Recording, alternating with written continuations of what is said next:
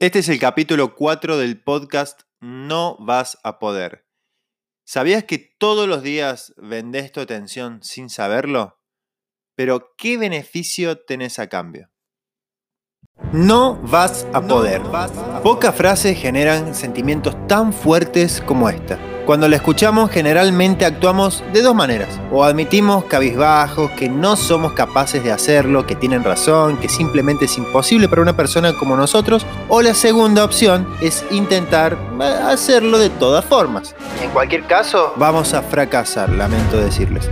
Porque seguramente esa persona que se está preguntando si podrá o no podrá hacerlo, probablemente nunca pueda. La persona que sí podrá hacerlo no eres tú sino el tú que existe un poco más dentro tuyo. Para desenterrar ese ser arrollador, tienes este podcast basado en mi libro, No vas a poder, donde desbloquearás 7 botones para ser arrollador. Si estás listo, podemos comenzar ahora. Yo soy Jeremías y puedes encontrarme en mi Instagram como Jeremías Bianchi Durán o en mi web como jeremíasbianchi.com. Hola, hola, hola, bienvenidos al cuarto capítulo de este podcast del No vas a poder. ¿eh? Así que hoy vamos a seguir con este libro, esta obra de No vas a poder, siete, siete varió bastante entre pasos, eh, herramientas, formas y al final encontré un concepto espectacular que es el tema del mando, así que quedó en siete mandos, que hace referencia a siete botones para ser arrollador, ¿no? Todos tenemos nuestro propio joystick y de ese joystick nosotros tenemos botones o mandos que podemos dirigir nuestra vida hacia objetivos específicos y de esa manera ser más eficientes y por ende ser más felices, ser más felices, que sí se puede. ¿eh? Así que el tema de hoy es seguir con el botón hacia atrás, que eh, en el libro se segmenta en tres partes, que es eh, miedo, atención y cómo era antes. Estos tres títulos están adentro del botón para atrás, ¿sí? Y en este caso vamos a ver un tema muy interesante que es el tema de la atención. Y yo les pregunto a ustedes, ¿qué pasaría si les dijera que su atención, su atención es un producto? Que ustedes están vendiendo su atención sin cobrar nada a cambio, pero que tiene un gran valor, un gran valor. Eh, me resulta a mí siempre, me resulta increíble pensar que hace unos 600 años atrás la gente leía libros de magia y de hechicería, esos libros que estaban prohibidos, ya que pensaban que los resultados que, tenían leer esos libros iban a ser obras del mismísimo Lucifer. El autor de esos libros te daba a la persona que los leía, al usuario, una fórmula mágica, corta y precisa, para poder cumplir todos sus deseos de manera instantánea. El producto era algo que mm, también tenemos hoy, que es muy parecido al de hoy, la satisfacción instantánea. La satisfacción, repito, la satisfacción instantánea. ¿Le suena eso? Hoy en día la gente sigue comprando libros como esos que te aseguro tienen la misma estructura que los libros de hace 600 años, esos libros de magia. Tratan de darte una satisfacción instantánea. Libros, cursos, em, eh, promesas, eh, productos, servicios que tienen la misma estructura de esos libros de hace 600 años. La diferencia es que frente a, calidad de a tanta cantidad de información, el tiempo se parece fumar frente a nosotros, entonces no tenemos tiempo de decidir. Entonces, solo dejamos que entre en nuestra vida, solo dejamos que capte nuestra atención aquello que realmente llame nuestra atención. Sí, la atención. Y escuchen bien esto. Em, ¿Reconocen una situación parecida? Alguien les dice, che, estoy mal. Y le responde la otra persona, ah, no estés mal. ¿Qué me dicen de eso? Luego de que te responden algo así, ¿dejas de estar mal? Pues no, obvio que no, porque ¿Por qué pasa esto? Porque no se puede modificar el sentimiento con el pensamiento. Porque yo te digo a vos, che, deja de estar mal, no vas a dejar de estar mal, vas a seguir sintiéndote mal. ¿Y cómo demonio? ¿Cómo, cómo es posible? ¿Cómo se puede cambiar un sentimiento? Vos ves a alguien que está mal y vos lo querés hacer sentir bien y, y tus palabras no funcionan. ¿Cómo podés cambiar un sentimiento? Bueno, los sentimientos justamente se cambian por la atención. Y esto es interesantísimo en esta parte del libro del botón hacia atrás. Aquello a lo que le presto atención, solo a lo que le presto atención, es lo que dejo que entre en mi vida. Si mi atención se enfoca solo en lo que no quiero que pase, pues bueno, mi sentimiento va a seguir ahí. Negativo más negativo igual a negativo. Sea, si vos estás mal y, seguís buscando y ponés música deprimente o, seguís, o seguís eh, metiéndote en problemas o te seguís enfocando en lo que no te gusta que pasó, te dejó tu novia, te dejó eh, el, trabajo, te, dejaste tu carrera y te seguís enfocando en esas situaciones que te hicieron llegar a a esa decisión, a esas situaciones negativas que te hicieron llegar a esa decisión tuya, pues bueno, vas a seguir estando mal, tu atención va a seguir estando en lo negativo. Eh, distinto, distinto a esto sería si vos le pones atención a eh, lo que querés que pase. Oh, qué fácil decirlo, qué difícil que, que, una persona con un micrófono te esté diciendo que tenés que prestarle atención solo a aquello que querés que pase. Sí, hermano, porque tenés que identificar a qué le prestas atención. ¿A qué le prestas atención, sinceramente?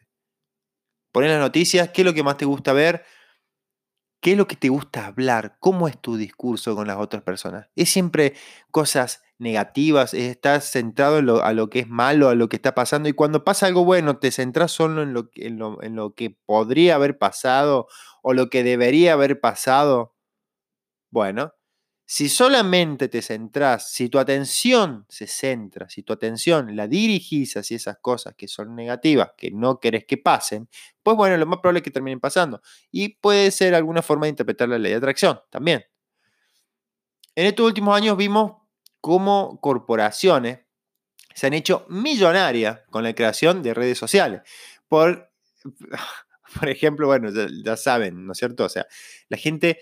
Eh, no, no, le es tan evidente pensar, che, ¿cómo esta gente, cómo estos tipos habrán hecho toda esa guita, todo ese dinero con algo que para nosotros es gratis? Abrir una cuenta en Facebook, en Instagram o descargar WhatsApp no tiene costo, o sea, es gratis. Y entonces uno piensa, esta gente es mega multimillonaria. Pero si yo no les compro nada, ¿cómo puede ser? ¿Cuál es el producto que tienen realmente? ¿Qué están vendiendo? La respuesta de por qué esta gente es tan eh, millonaria es que, ve, que su producto, su servicio, es tu atención. Así es. El producto o servicio es, es, perdón, es captar la atención de miles y miles de usuarios en sus, en sus, dispositivos móviles. Pero lo que pasa es que uno dice, bueno, esto es gratis. Entonces, si es gratis, este, está, lo hago, caballo regalado no le veo los dientes, pero la realidad es que estás vendiendo tu atención sin saberlo. Le estás dando tu atención y no estás cobrando nada a cambio. O sea, simplemente estás dando tu atención y vos decís, ah, bueno, regístrate en Facebook, es gratis y lo seguirás haciendo, pero en realidad estás, estás dando algo que a ellos sí les sirve y lo saben explotar muy bien, que es tu atención. Em, ¿Te ha pasado que en tus sueños, sentimientos, los proyectos que dependen de algo, de alguien, de un acontecimiento en particular siempre terminan eh, eh, dejando o, centrándote en, el, en, eso, digamos, que le das o, esperás que eh, de alguien algo. ¿Te ha pasado que siempre sí o sí depende de que pase algo, depende de que alguna persona eh, una persona en particular, de un suceso en particular, pase para que vos, eh, para que tu sueño se cumpla, para que tus sentimientos se cumplan. Como que, no sé, ¿te ha pasado que le has dado tu fuerza de voluntad a otra persona? Como que depende de alguien, entonces es fácil excusarse. Tal vez te encontrabas haciendo algo, lo que sea, estudiando una carrera, levantándote temprano para ir a trabajar o para responder los mensajes de los clientes que están enojados, contentos, o leyendo los mails del banco, simplemente promociones, pero no te das, todavía no te das, no te das cuenta del hecho de una pequeña y sencilla pregunta. ¿Para qué? Y fíjense, eh, esta, esta pregunta es muy usada en la PNL, ¿no? El para qué y no el por qué, ni el cómo, ni nada complicado, ¿no? O sea, ¿para qué? Fíjense en hacerse esta pregunta. Bueno, esto, el para qué es usadísimo en el PNL, no tengo nada que develar, pero podés entender eh, un poco más cuál es tu, eh, tu, centro de voluntad. Es decir, ¿por qué, por, qué te, ¿por qué te preguntas para qué? Bueno, ¿qué me da de beneficio hacer esto? En términos eh, sentimentales, no en términos financieros, ¿no? ¿Para qué estoy estudiando esta carrera? ¿Dónde estoy ahora estudiando? ¿Me va a llevar donde quiero estar realmente dentro de uno o dos años? ¿Te has parado a preguntarte eso? O sea, esto no es nada de nuevo, pero la realidad es que entendiendo dónde está la atención, y esto sí es parte de, este trabajo, es el, valor agregado que tiene este trabajo, es entender que entiendas a qué le estás prestando atención. ¿Sí? Este, mm, si no te hace feliz lo que estás haciendo, lo haces para alcanzar un objetivo que sí te va a hacer feliz. Capaz que decir, bueno, estoy trabajando acá, pero en realidad estoy trabajando para pagar la facultad. Pero ahora, si solamente estás trabajando ahí, pero no tenés ningún objetivo por el cual estás haciendo eso que no te gusta hacer, pará de hacerlo. Después la parte del libro este, eh, ¿qué es mi libro? ¿Qué es mi libro? Este libro como si fuera, eh, la verdad que fue mucho, muy, un trabajo, este es mi segundo libro, ¿no? El primero trata de cuentos, chicos, o sea, de cuentos. Eh, imagínense que cualquiera puede escribir, o sea, si lo he hecho yo, cualquiera puede hacer y podés ser especialista en el tema que vos quieras. Te podés transformar en un especialista en, la materia. Solamente tenés que encontrar un nicho específico y realmente poner todo tu esfuerzo para darle una identidad propia y desarrollarlo, como lo he hecho yo, como lo hacen un montón de personas a lo largo del mundo. ¿sí? Así que este, el mensaje sería, si lo puedo hacer yo, lo puede hacer cualquiera que tenga realmente ganas de hacerlo que tenga ganas de escribir una historia, su historia. ¿sí? Eh, el botón hacia atrás tiene otro elemento que voy a tratar de verlo eh, rápido, pero eh, es muy interesante, que trata de cómo era antes, ¿no? ¿Cómo era esto antes? Bueno, en la escuela o en la universidad siempre participamos en un ritual milenario donde un profesor se sube a una cátedra de madera, que se le dice cátedra eh, se le decía antes a una tarima de madera que se subían a dar las clases en la época griega, ¿no? Y comienzan a dar información para que los alumnos la recepten de forma pasiva, la procesen y luego se les toma un examen eliminatorio, bla, bla. Eso ya lo saben. Esta metodología es mucho más antigua que Aristóteles enseñando en el liceo, es decir, estamos hablando de 100 eh, años antes de Cristo. Una metodología, o sea, 100 años antes de Cristo, esta metodología estaba y sigue estando hoy en día en el 2020 en las universidades actuales. Eh, y se hace cada vez más difícil de aplicar. ¿eh? La pandemia nos, lo ha demostrado. La información que tiene un joven en la palma de la mano triplica la información que tenía el presidente de Estados Unidos en la época de los 90. Entonces, ¿qué sucede con todos esos profesionales que están ahí? Y yo no, y yo no quisiera meter tanto el dedo en la herida, pero están gente que se está recibiendo, buscando su lugar en el mundo, especialistas que invirtieron no solo dinero, sino el tiempo, que es el recurso más caro. ¿Y, cuánto tiempo invirtieron? Uno año, dos años, eh, cinco años lo que dura materia de grado, una carrera de grado, quince, estudiando en la universidad para salir y darse cuenta que no son felices. ¿Qué está pasando con aquellos que luego de invertir en lo mejor de lo mejor, ¿eh? o, de crear un proyecto con muchísimo ahínco, no llegan ni al 10% de las expectativas en lo que pensaban que iban a recaudar. Bueno, hace un tiempo, y esto es un poco de historia, ¿no? Entender un poco, ¿no? Las familias que conformaban la nobleza, en la época de la nobleza, aquellos que heredaron riquezas y tenían escudos colgados, dando valor de caballero y estirpe a una familia, se vieron acorralados por simples pueblerinos que hicieron una feria un día hicieron una feria donde compraban y vendían cosas en un lugar específico. Estos sangre impura, estos, los comerciantes, se conglomeraron en ciudades capitales y aprovecharon el gentío para satisfacer las necesidades de las personas de, esa viña, calmando dolores y cumpliendo deseos. Eso hacían en, esas, en esas ferias, calmaban dolores o cumplían deseos deseados. De pronto la nobleza, no de sangre pura, se tuvieron que esconder en su enorme estancia fría, se vieron con la necesidad de conseguir dinero y por lo tanto comenzaron a vender sus tierras. Pero, ¿quién tenía el semejante honor para hacerse de estas valiosas tierras, estos chalets tan hermosos, donde antes vivían los duques, la gente, la, gente de la nobleza, los condes, las personalidades de alta alcurnia? Bueno, ¿te acordás de los, de los sangre impura? Los comerciantes, bueno, ellos habían obtenido el del oro que tanto necesitaban estas familias en, las ferias, vendiendo y comprando. Así nace esta conocida burguesía, una raza de vendedores que lograron el objetivo sin la necesidad de tener escudos familiares o nombres elegantes. El mercado mismo se estaba comiendo una clase social que había perdurado tanto tiempo, que era la nobleza. Este monstruo devorador de títulos y tierra no tiene a nadie ni nada que lo maneje. Solo se desplaza, el monstruo se desplaza a través de los deseos y dolores de la gente que consume. Estoy hablando del mercado. ¿Qué particularidad le encontramos hoy en día? Bueno, las universidades que también forman parte del mercado educativo expelen hordas de profesionales todo el tiempo, listos para trabajar, pero que se encuentran con el monstruo medieval este del que estoy hablando, que hoy en día se hace con las finanzas de miles de profesionales. Y doy una frase en el libro muy interesante. ¿Quién es culpable de ser movido? Perdón, Santo Tomás de Aquino, ¿no? Antes que nada, Santo Tomás de Aquino. ¿Quién es culpable de ser mordido por un perro encadenado? Pues el mismo que se le acercó.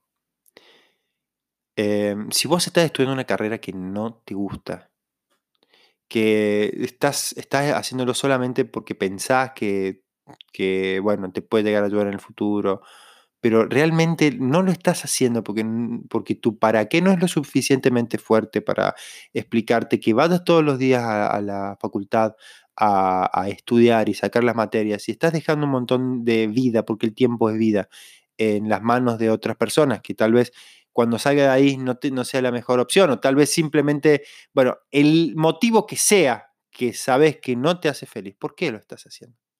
Después no te, o sea, uno después termina la carrera y, y ve para atrás, o no solamente la carrera, estoy hablando de, de, casos de trabajo, estoy hablando de una pareja, de relación, estamos hablando de cualquier cosa que te haga infeliz, de cualquier cosa que te haga sentirte mal, pero que no lo haces por un objetivo claro, que simplemente lo haces. ¿Podés identificar algo así en tu vida? O sea, estás haciendo algo que te hace mal, pero no sabes para qué, lo, no tenés claro para qué lo estás haciendo. Porque tal vez estás haciendo una universidad que no te gusta, pero sabes muy bien que después te querés ir a algún lado a trabajar. O sabes muy bien a qué empresa querés trabajar. O sabes muy bien a dónde querés llegar con tu título. O estás pasando mal con tu pareja, pero sabes muy bien que es una situación en particular, porque hay, una, hay, algo entre medio que, que, le están peleando juntos, etc. Pero sabes que querés estar con ella entonces, o con él, y después en el futuro sabes que necesitan estar juntos. Lo mismo con el trabajo. Vos sabes que el trabajo que estás no te hace feliz. No te hace feliz, pero lo estás haciendo porque querés conseguir tu casa o querés conseguir eh, el dinero necesario que necesitas para invertir en tu negocio o querés conseguir tu libertad financiera actual. ¿Para qué estás haciendo lo que estás haciendo? Em, el tiempo invertido en, eh, de cualquier manera, son inversión directa, o sea, tanto para una carrera que no te guste, una carrera, un trabajo que no te guste, una relación que no te guste, son inversión indirecta sobre un proyecto que podría haber, sido generado directamente. No sé si alguna vez sintieron que la decisión de estudiar determinada carrera estuvo sesgada por algún familiar, por algún pariente, por algún amigo. Después, capaz que finalizaste la escuela, la universidad, o estás por irte de tu trabajo y ¿qué pasa? Terminas la escuela, terminas la universidad o te estás por ir de tu trabajo y se acabaron los tutoriales. Se te acabaron, se te acabaron las formas de ver a través de los ojos de otros. Y ahora no existe nadie que te diga a ciencia cierta qué hacer para poder ser feliz excepto tú mismo. Y es una situación de soledad que uno pasa frente al mando de una decisión. capaz que dejas la carrera o, o terminas la escuela y decís, o dejas el trabajo o querés emprender vos solo y empezás a ver de que sos libre y te empezás a sentir solo frente a las decisiones que tenés que tomar.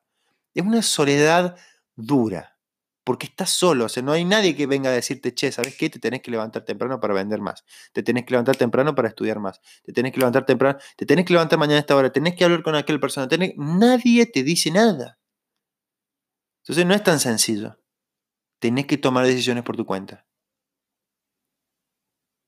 Para lograrlo, tenés que empezar, para lograr esto, para lograr tomar estas decisiones, tenés que empezar siempre por venderte a vos mismo. Porque vos mismo, y esto de seguro ya lo vas, debes haber escuchado siempre, varias veces si estás en este tipo de podcast, vos siempre sos tu mejor producto, siempre. Este, y no te digo nada novedoso. Vos sin saberlo te vendés todo el tiempo.